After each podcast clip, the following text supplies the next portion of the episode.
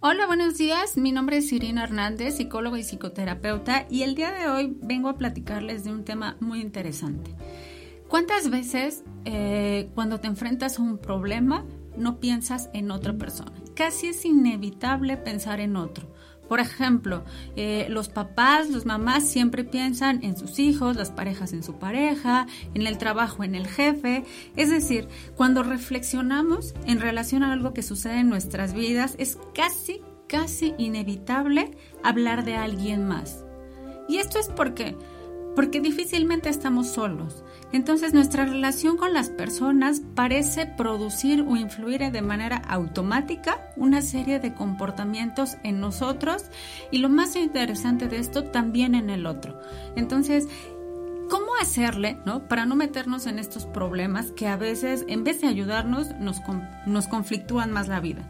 Eh, es muy importante entender, ¿no? Que las personas con las que convivimos muchas veces no las elegimos y otras sí. Pensemos en los trabajos. ¿Cuántas veces no has tenido la oportunidad de elegir a tu jefe, por ejemplo? Muy probablemente me dirás nunca, ¿no? Porque casi siempre es así. En la vida, ¿no? Nos enfrentamos a diferentes contextos con diferentes personas y difícilmente podríamos estar preparados para esos eh, momentos o para ese tipo de personas, porque cada persona es como es y es como ha crecido o aprendido en la vida. Pero resulta que estas personas las miramos más y es más, nos influyen de tal forma que siempre ¿no? nos provocan cierto tipo de emociones. Por ejemplo, ¿cuántas veces has escuchado o te has escuchado decir, es que me hizo enojar, es que me hizo llorar, me pusiste triste? Como si el otro tuviera la facultad y toda la capacidad sobre nosotros de podernos poner así. Y la pregunta obligada es, ¿y entonces quién tendría que cambiar? ¿Yo o el otro? Interesante pregunta, porque entonces hay cosas que en las que evidentemente el otro tiene responsabilidades, pero también es cierto que nosotros tenemos responsabilidades sobre ello. Esto es algo muy complejo de trabajar y que eh, en terapia logras hacerlo, sin embargo en la vida diaria puedes hacer pequeños ejercicios para lograrlo. Cuando tú te das cuenta en primer paso que hay alguna persona que impacta en tu vida, es momento de hacer un alto y decir, ¿Por qué me siento como me siento ante las cosas que hace o dice esa persona? Por ejemplo, tu jefe. Cuando tu jefe te, da alguna indicación o te pide algo, ¿qué emoción, qué pensamiento o qué comportamiento surge en ti en el momento en el que él te da esa indicación? Lo mismo sucede en casa. ¿Qué pasa, no? ¿Qué pasa conmigo cuando mi hijo me dice ahorita? He escuchado mucho a las mamás, ¿no? Decir, eh, es que eh, me, pone de malas porque no me obedece o me dice ahorita, ¿no? Entonces, ¿qué es lo que pasa conmigo cuando esta persona hace, piensa o dice eso que hace? Y que pareciera que en automático tiene todo el control absoluto sobre mi persona. ¿Te habías puesto a pensar que cada vez que tú reaccionas en función de lo que el otro hace, le das el control sobre tu vida? Esto es muy importante entenderlo y, e identificarlo en nuestra vida, porque si nosotros somos capaces de identificar el control y el poder que le damos a los demás sobre nuestra vida, por ahí podemos empezar a delimitar relaciones mucho más saludables que nos permitan generar relaciones mucho más saludables en los contextos familiares, de trabajo, de amigos, incluso en la misma sociedad. Es bien importante entender cuál es eh, el punto de influencia que tiene la otra persona o ese contexto sobre mí. Puede ser que tenga algún tema eh, de autoridad, por ejemplo, que, a mí no me guste recibir órdenes, entonces en cuanto recibo una orden con ciertas características, ya sea de, de voz, de formas, ¿no? O de comportamientos, yo reaccione. Pero la pregunta obligada es, ¿esto que hace el otro es en contra mía o es algo que yo percibo porque a mí me genera un conflicto personal? La línea es muy delgada y esta línea tan delgada nos lleva solamente a dos caminos. Un camino es el camino del sufrimiento.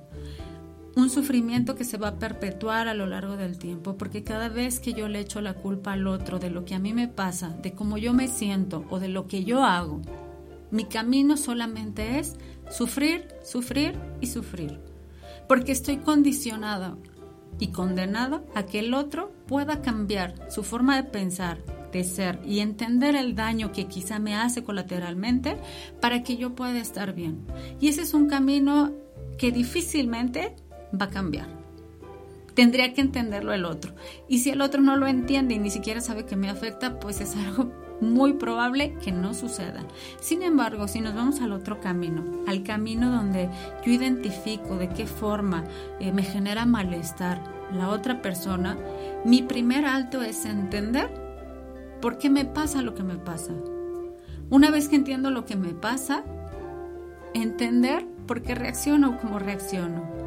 Y después de ello viene algo mucho más complejo, que es entender qué hago cuando me pasa lo que me pasa porque muchas veces intentamos hacer cosas para que estas cosas dejen de pasar y nuestros resultados son peor que el inicial. Es decir, me siento mucho más enojado, mucho más frustrado, mucho más triste de como inicialmente me sentía cuando esa persona supuestamente me hizo lo que me hizo, como si fuera una situación dolosa, intencional.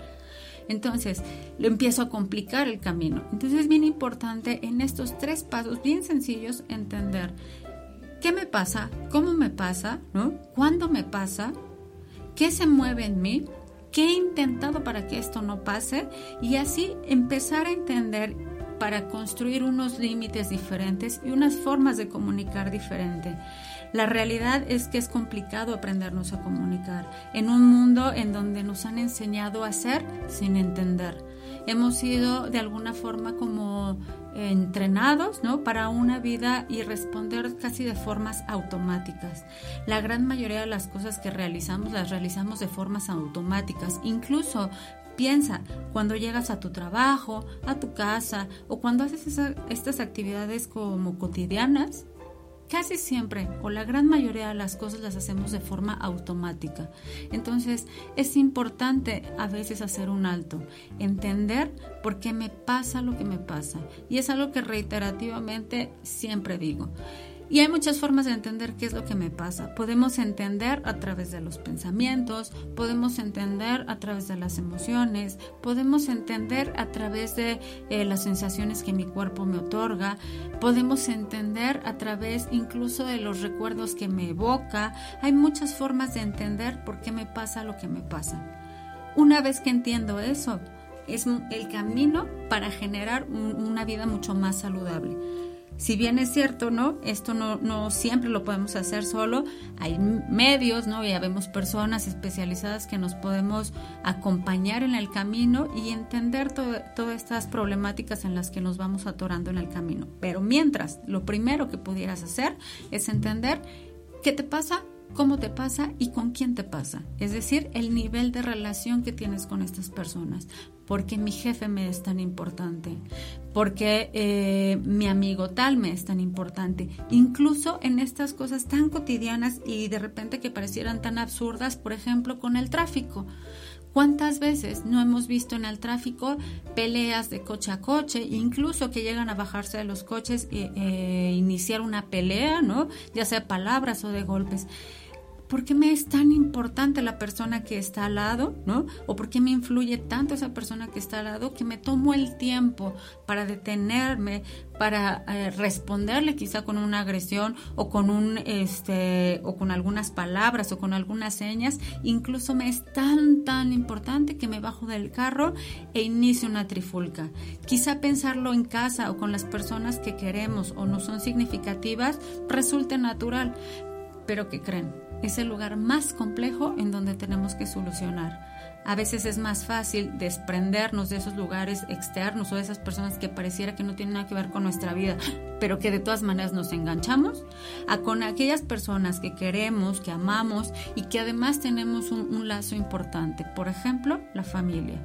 En el ejemplo que les ponía hace rato y yo les decía, eh, ¿cómo me engancho con mi hijo? Cuando me dice ahorita, dirían, pues sí, claro, es que es mi hijo, entonces eh, me es importante. Sí, no estamos hablando que nos, nos deje de ser importante, estamos hablando de que me engancha de su palabra ahorita, ¿no? Que me genera la palabra ahorita, que en mí hace reaccionar una serie de pensamientos, emociones y comportamientos. Piénsenlo ahorita. Y entonces en mi cabeza aparecen eh, quizá un recuerdo de la última vez que me dijo ahorita. Y empiezo a hacer quizá algunas traducciones, por ejemplo, como ahorita es sinónimo de no me importa, es sinónimo de me dio el avión. Y entonces si yo empiezo a creer en estos pensamientos que solo son pensamientos, que no, no es una situación que esté sucediendo en el momento, ¿no? Que yo pueda corroborar ese, ese pensamiento que es mío y del cual me tengo que empezar a ser responsable, me empieza a generar una serie de emociones puedo empezar a, sentir, por ejemplo, mucho enojo. Y me doy cuenta cuando me enojo, cuando, cuando ya grité, cuando dije un insulto, cuando alcé la mano, o puedo identificar mi enojo antes cuando mi cuerpo, por ejemplo, me avisa.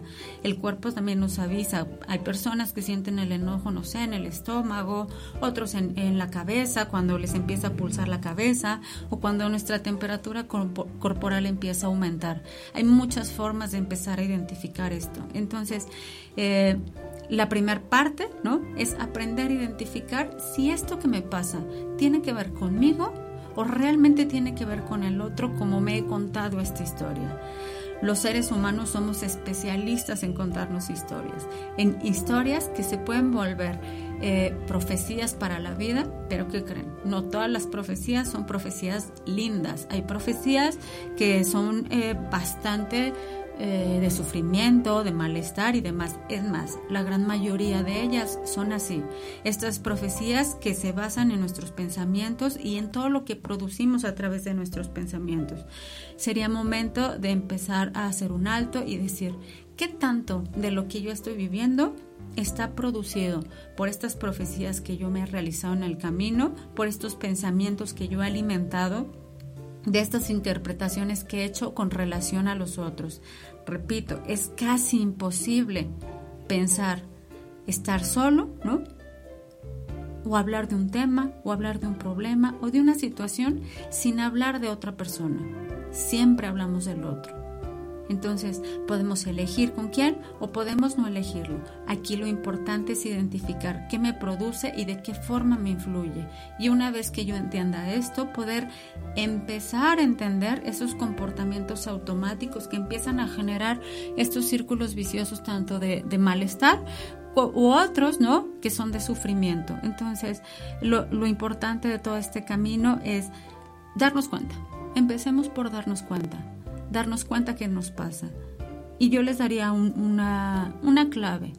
Piensa eh, qué persona en este momento te produce más malestar en tu vida. Si empezamos con esa persona, por ahí podemos empezar a hilar una cadena de pensamientos, emociones que puedes tratar, ya sea tú mismo si todavía está en tus manos, o acercarte a un profesional. Estoy para servirte. Eh, espero que te haya gustado mucho este tema y nos vemos muy pronto. Gracias.